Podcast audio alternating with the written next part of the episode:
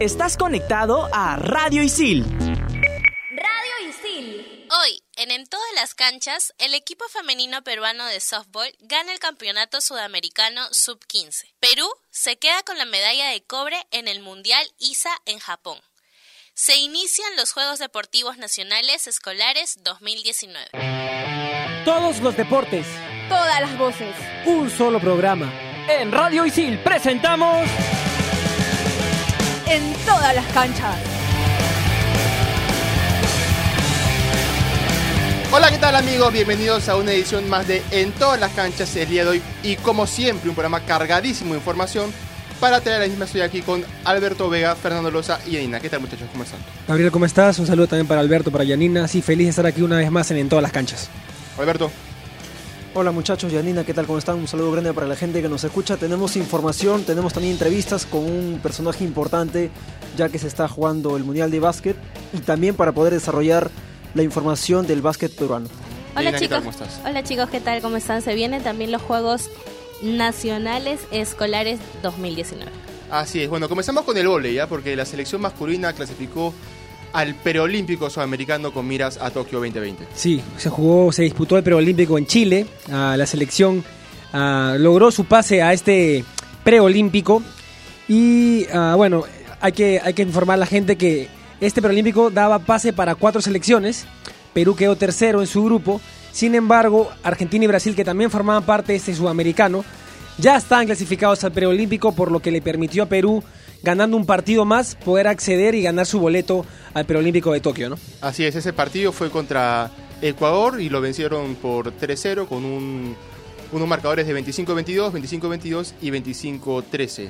De esta manera el equipo dirigido por Juan Carlos Gala, bien decía Fernando, tuvo su tercera victoria en el certamen y peleó el quinto lugar para la clasificación a los al preolímpico de eh, próximo año con miras a Tokio 2020. Sí, y, ahora eso también es importante mencionarlo porque Perú termina su participación en este sudamericano, clasifica finalmente al preolímpico que antes, nunca antes en la historia se había desarrollado o nunca antes Perú había clasificado un preolímpico estando muy cerca de los Juegos en la rama masculina porque se ha hablado mucho de que el femenino seguramente ha, estado participando en estos tipos de eventos, pero en el masculino prácticamente aquí en el Perú es algo que recién empieza, es algo que recién comienza.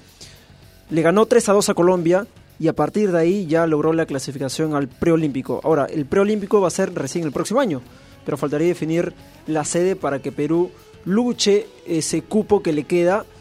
Y digamos, sabemos que es difícil, pero la posibilidad de que clasifique a Tokio está ahí lucharla.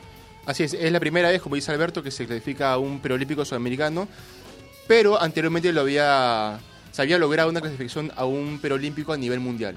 Lo importante de eso es que es primera vez que se clasifica a un preolímpico de nivel sudamericano. Y contrastamos la información, contrastamos la- las realidades de lo que es el, el voleibol masculino y vo- voleibol femenino. Y si bien es cierto, el voleibol femenino siempre ha estado dentro del top nacional, viene con una curva hacia abajo. Sí. Y el voleibol masculino es una curva ascendente. ¿no? Claro, es- eso es verdad, pero tenemos, a ver, un balance de resultados que se, que se han estado dando y nos permiten soñar con una, mejorar tanto en el vóley masculino como en el vóley ah, femenino, ¿verdad? Claro, eh, la selección sub-18 en el Mundial de Egipto quedó en octavo puesto, perdió ante la selección rusa por 3 a 0.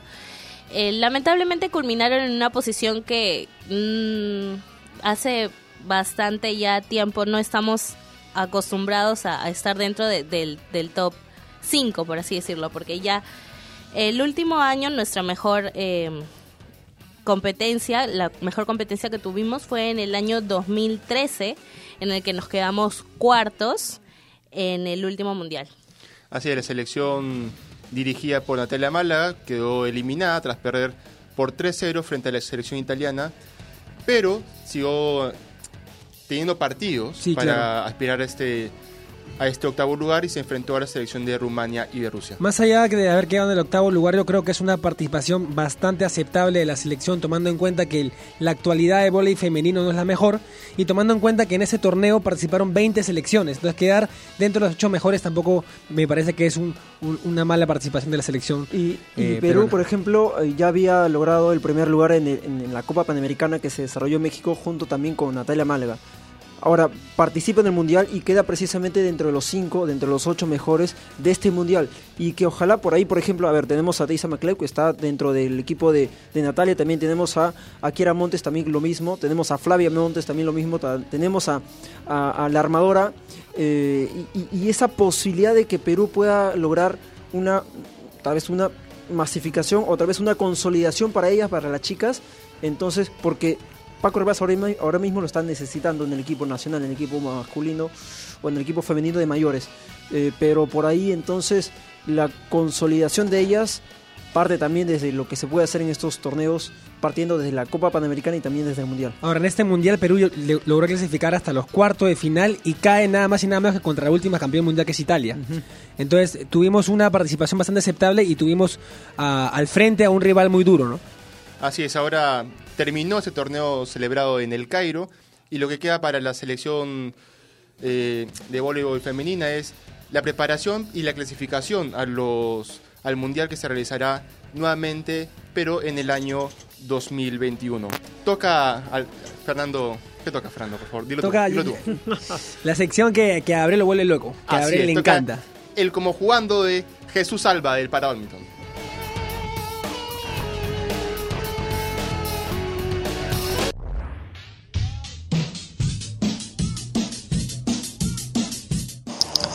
Soy Jesús Alba, medallista de bronce de los últimos Juegos para Panamericanos Lima 2019.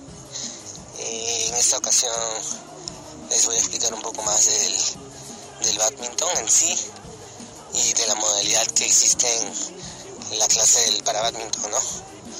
Eh, bueno, el badminton es un deporte de raqueta, un deporte en donde los implementos son la raqueta, la pluma, la net. Es un deporte parecido al tenis.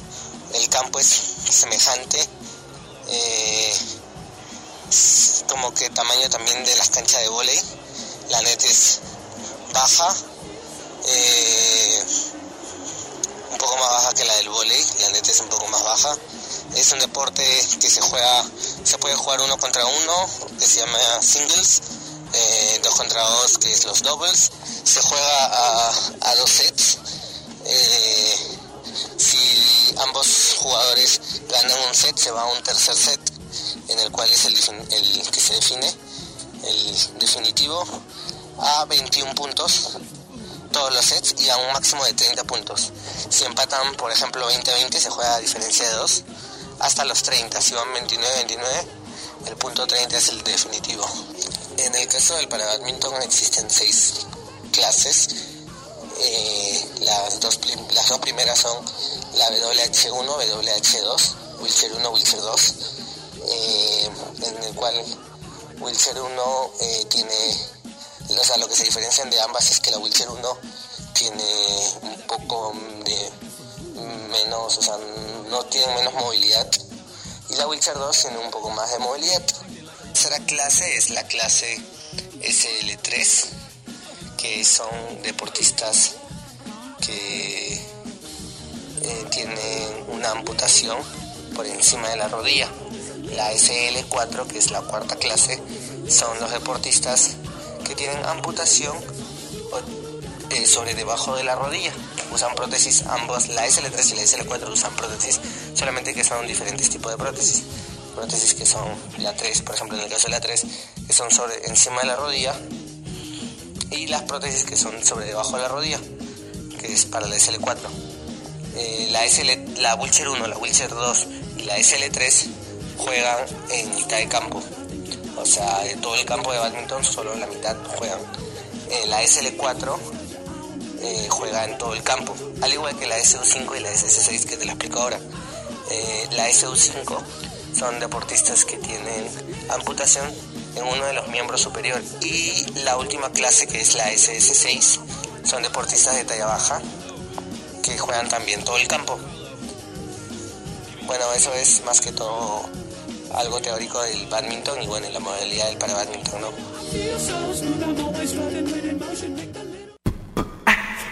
Estás conectado a Radio Isil.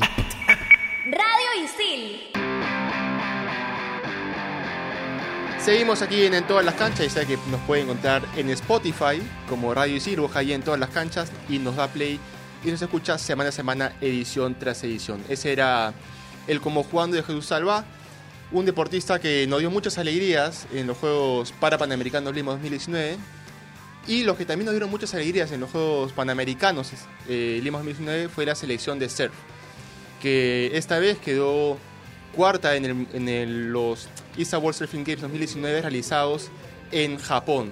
Sofía Meulanovic volvió después de mucho tiempo, volvió a participar en un torneo clasificatorio, un torneo por puntos y terminó siendo campeona mundial, logrando mil puntos de los 2.610 puntos que, consiguió la selección de surf nacional. Sí, el, el equipo peruano estuvo representado por Sofía Mulanovic, Analí Gómez y Daniela Rosas en la rama femenina, mientras que en la rama masculina lo hicieron a Tomás Tuela, Lucas Mesina y Cristóbal de Col. Ahora, la selección peruana eh, finalizó en cuarto lugar de 54 participantes en total. Eso quiere decir de que la acción de Lima 2019 no fue para nada suerte, por así decirlo. Tenemos un gran equipo en el surf. Brasil primer lugar, después estuvo Estados Unidos y Japón. Perú se encontró cuarto. Y también, eh, a ver, logramos conversar luego de que Perú eh, terminara este mundial con el presidente de la federación para poder conversar un poquito y para poder dar detalles de cómo va a ser el proceso de clasificación para Sofía Molanovic y si Daniela Rosas, que consiguió la medalla de oro en los Panamericanos, todavía tiene ese cupo para Tokio y cómo va a ser si en caso lo pierda o en caso lo mantenga de cara para los próximos Olímpicos. Así es, Alberto Vega, como siempre Alberto Vega, tuvo la oportunidad de conversar con otro Alberto, Alberto Figueroa, presidente de la FENTA. Vamos a escuchar las declaraciones.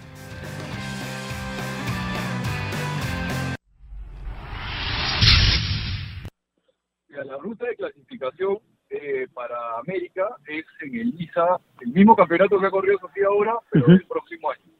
El próximo año. 2020. Porque Perú, Perú ya ganó dos cupos en el Panamericano de Lima. Claro, con Luca y con Daniela. Los continentes ya tienen, ya tienen este, cupos designados. Que Son los cupos que tienen tercera prioridad. Y en el ISA del 2020 recién se van a, a definir exactamente quiénes van. Y ahí eh, Luca y Daniela tienen que validar su clasificación y queda la posibilidad de conseguir una clasificación más, o sea, dos clasificaciones más, una para hombres y una para mujeres. Lo que ha logrado es Sí. un éxito total, ¿ah? es un tremendo reconocimiento a lo que ha hecho campeona mundial después de haber hecho un retorno a la competencia después de no sé cuánto, creo que 15 años, 16 años.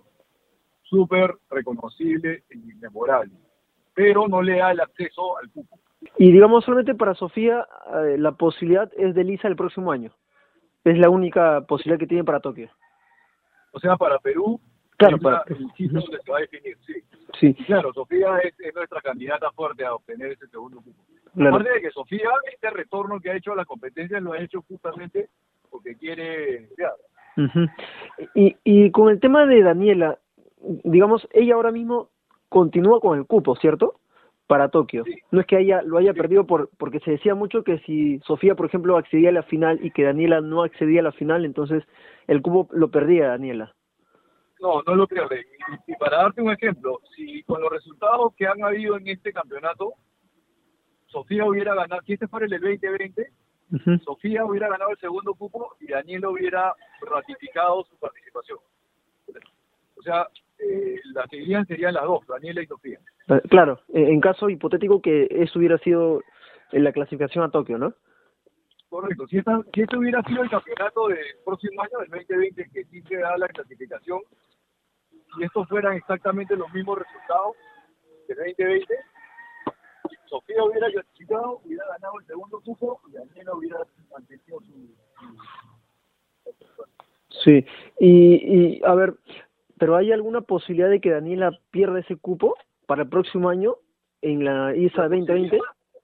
Claro, siempre existe, ¿no? Porque lo que Daniela tiene que hacer es este solamente quedar como la segunda peruana eh, mejor rankeada. Segunda peruana mejor rankeada en el, en el evento, ¿no? En ISA, por ejemplo. En el ISA del 2020, así es. Ah, O claro. sea, si Daniela no corre el ISA del 2020, pierde el cupo. Entonces tendría que ir sí o sí para poder mantener ese cupo.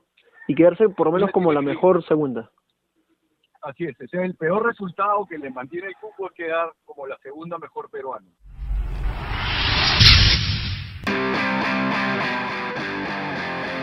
Esas eran las declaraciones de Alberto Spigari, presidente de la FENTA, clarito con, con el tema de la clasificación a, los Juegos Olímpicos Tokio 2020. Me quiero quedar un ratito para hablar de, de Sofía Malonovich porque vuelve a ser campeona mundial después de 15 años.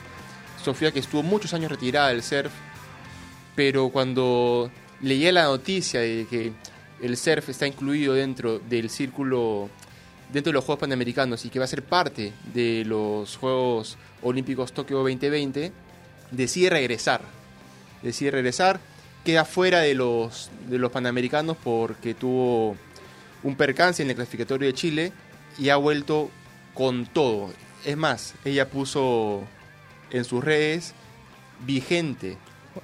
Se sentía vigente todavía después de tantos años fuera de la competencia. Ahora, cuando uno escucha la las palabras Juegos Olímpicos, nos motivamos.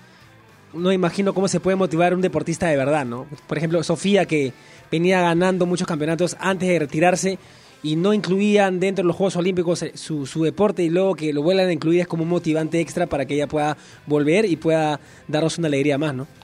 Del retiro al oro. Claro. Del retiro y la posibilidad de poder estar en, en Tokio. Y ahí está. El próximo año tiene que competir en el Mundial en ISA para poder luchar ese cupo para Perú y ojalá que lo pueda conseguir y estar en unos Olímpicos. Así es, porque es lo, que le, lo único que le falta a Sofía para terminar de, de coronar su, su exitosa carrera en el surf. 2004 fue la, la- la primera vez que, que salió campeona mundial, ahora lo vuelve a repetir en 2019, 15 años después, como decía Gabriel. Así es. Toca hablar de softball, pero antes de entrar a, a profundizar en el tema que Fernando Loza está hecho todo un experto porque cubrió softball todos los panamericanos, pero hay gente que tal vez no sabe mucho del softball. Así que vamos con el Sabiasco.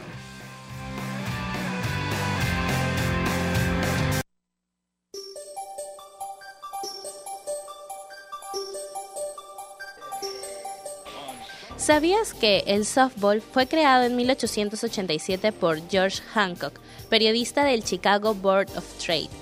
Era en un principio la versión en campo cubierto del béisbol. Se le llamaba en un primer momento mushball o kittenball y recién en los años 20 recibió el nombre de softball. Fue un deporte olímpico desde Atlanta 1996 hasta Pekín 2008 y se volvió a implementar en Río 2016 hasta la actualidad.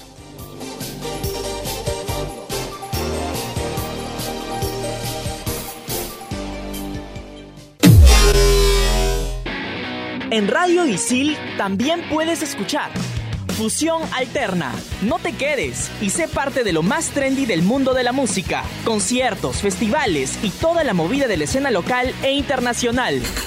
Fusión Alterna. Búscalos en Spotify como Radio Isil.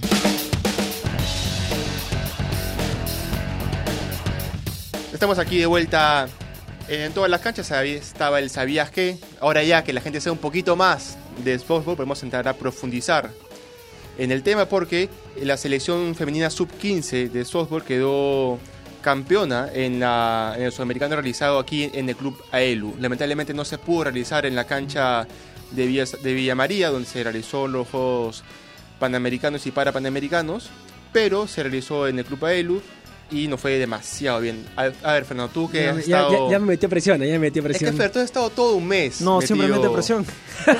Tú has estado todo un mes metido ahí en, en lo que es el softball, pues... Sí, El el, un poco mejor lo que es. el softball es un deporte que está creciendo cada vez más en Perú y que la federación está trabajando muy bien para lograr ese crecimiento y acá están los resultados, ¿no? Eh, bueno, se, se formaron dos selecciones de Perú en este sudamericano, Perú, Perú blanco y Perú rojo. Perú rojo es el, la selección que logró eh, el campeonato tras vencer 3 a 1 a, Brasil en el sudamericano desarrollado en el club AELU.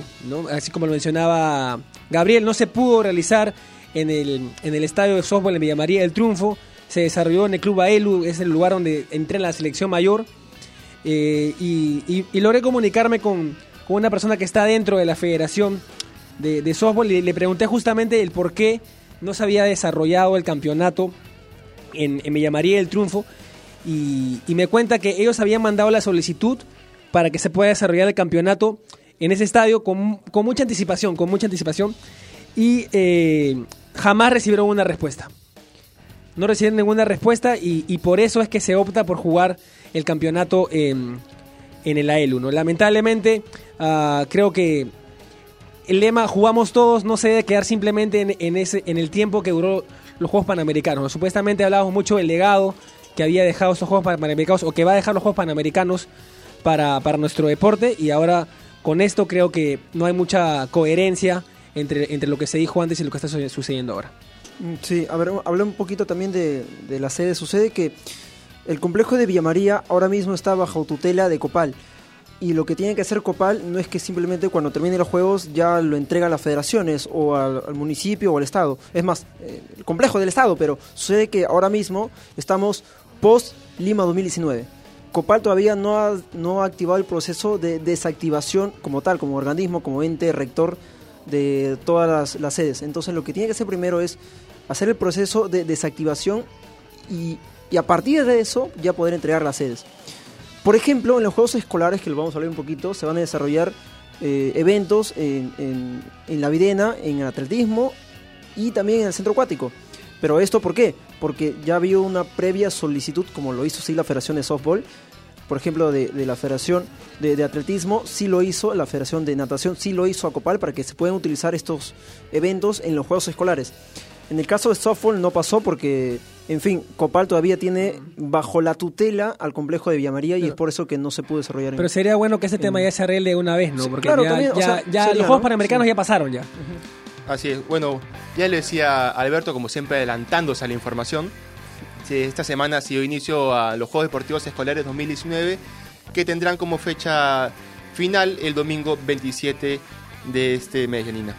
Sí, eh, hoy, el día lunes 16, se va a dar la inauguración eh, a las 7 de la noche en el Coliseo Manuel Bo- Bonilla, en Miraflores. Participan estudiantes de 5 a 17 años pertenecientes a 20.000 instituciones educativas. Así es, el Ministerio de Educación ha separado en cinco categorías. Está la categoría O, que es de 5 a 9 años, la categoría A, de 10 a 12 años, categoría B, de 13 a 14 años, categoría C, 15 a 17 años y la categoría D, de 13 a 17 años. Esta categoría viene a, a formar parte de la discapacidad física, visual, intelectual y auditiva. Sí, a ver, esto ya en los, los Juegos Escolares es la etapa final ya de, de- de los eventos que se desarrolla porque empieza a inicios de año, ahora mismo ya estamos en épocas eh, finales, se va a desarrollar la inauguración en el Manuel Bonilla, pero también, por ejemplo, Bar- Bartolomé Herrera va a ser una sede, eh, también eh, San Marcos va a ser otra sede también. Y lo mismo lo mencionábamos, Videna con atletismo, eh, con centro acuático también lo mismo para que se puedan desarrollar, donde van a participar escolares campeones de diversas partes del país. Así es. A lo largo de estas semanas ha habido muchas competencias internacionales, muchos eventos eh, muy grandes. Dentro de esto está el Mundial de Básquet y España, de la mano de, de Ricky Rubio, que es considerado el MVP, eh, salió campeón el Mundial del presente año enfrentando a la selección argentina, que fue la, la sorpresa, por decirlo así. Mucha gente en Argentina relacionaba el rendimiento de la selección de fútbol con el rendimiento de la selección de básquet y la selección de, de Facundo Campazo, por ejemplo, estuvo a muy poquito de salir campeona. Realmente se encontró contra un monstruo como es eh, la selección española. Creo yo que a nivel de básquet está España, Estados Unidos y el resto del mundo. Por ahí Serbia, por ahí Argentina se viene metiendo. Y finalmente la selección española quedó campeona mundial. Ahora, Alberto, nuevamente Alberto, sí, nuevamente Alberto, tuvo la oportunidad de conversar nada más y nada menos que con Ricardo Duarte. Vamos a escuchar las declaraciones de Ricardo Duarte.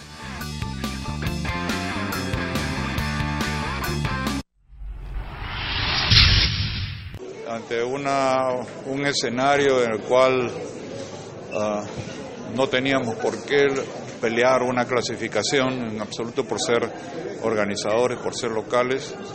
Eh, es una pena. Yo siento que el básquetbol está propiamente de luto. ¿no?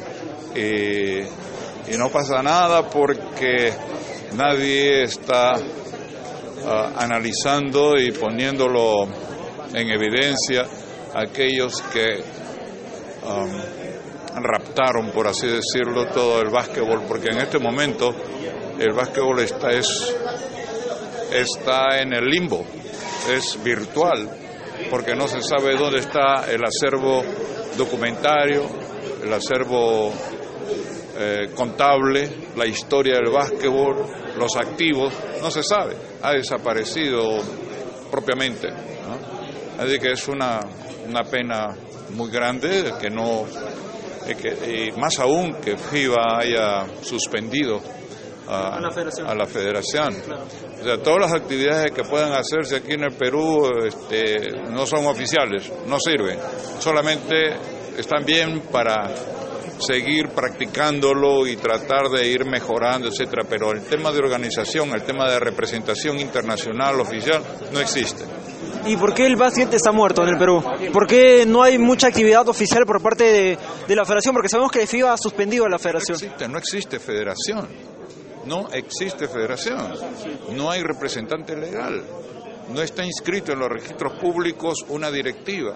Entonces no se ha podido no se ha podido inscribir a los grupos de trabajo nombrados por el IPD que puedan gerenciar, así decirle, una, una asociación civil sin fines de lucro que tiene una personería jurídica. Y la máxima responsabilidad por ahí tal vez podría caer sobre el señor Quesada y sobre la Inés. Eso viene desde antes. Ya tú lo has mencionado desde, desde antes que la federación propiamente fue ah, secuestrada por, por estos personajes, ¿no?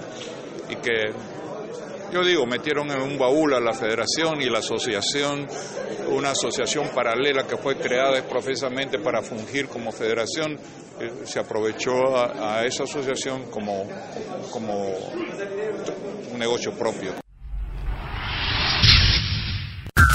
Estás conectado a Radio Isil.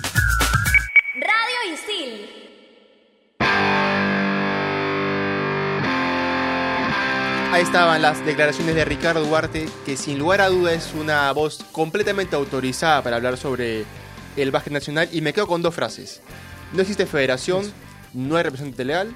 Y la otra, metieron a un baúl a la federación. Dando...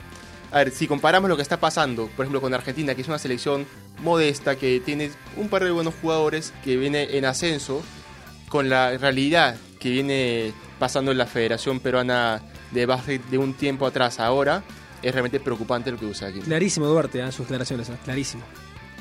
El básquet es virtual. El básquet no existe, el básquet está muerto. Solamente hay cenizas, es lo que dice Duarte. Fuerte, fuertes declaraciones Es de, lo que dijo Duarte, o sea. de Ricardo Duarte. Y es lo que. Y es la realidad, ¿no? O sea, grafica, grafica la realidad. Nada Así más. es. sí. Bueno, antes de irnos, porque ya no hay tiempo para más, Yaina se quedó con, con ganas de seguir con el, con el tema de los Juegos Deportivos Escolares y nos tiene un cachito más de información. Sí, yo creo que después de todo lo acontecido en Lima 2019, estos juegos son una gran oportunidad para muchos jóvenes que se van a dedicar al deporte. Eh, en estos juegos va a ser la primera vez en la historia que se van a incluir eh, disciplinas para para para para para para atletas, que es el paratletismo, para natación y voleibol sentado. Además, por tercer año consecutivo habrá en una final representantes del fútbol femenino de pueblos originarios, como son los Ashaninkas, los Quechuas, Collao y los Aymaras, entre otros también. Y también quiero recordarle a la gente que, como bien lo mencionaron, hay muchas sedes, está el Campo de Marte, está el Centro Acuático de la Videna y está abierto para el público, la entrada es gratuita y pueden ir a apoyar a los escolares. Así es, así que ya saben, ¿ah? vayan a, a apoyar el deporte, porque el deporte desde jóvenes forma grandes profesionales, Claro. no solamente en el deporte, sino en la vida. Así que ya saben, vayan a apoyar si tienen por ahí algún sobrino, algún hermanito, algún primito, algo que, que va a participar, La vayan, apóyenlo. Si la entrada está gratis, no hay excusa para no ir, ¿no? Así es, simplemente hay que matar a la flojera. Así bueno es. muchachos, no hay tiempo para más, se acabó esta edición y nos reencontramos la próxima semana. Hasta luego.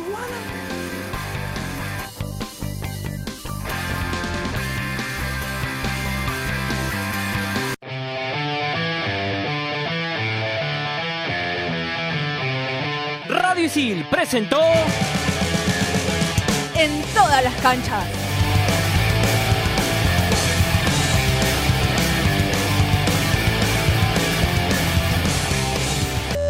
Estás conectado a Radio Isil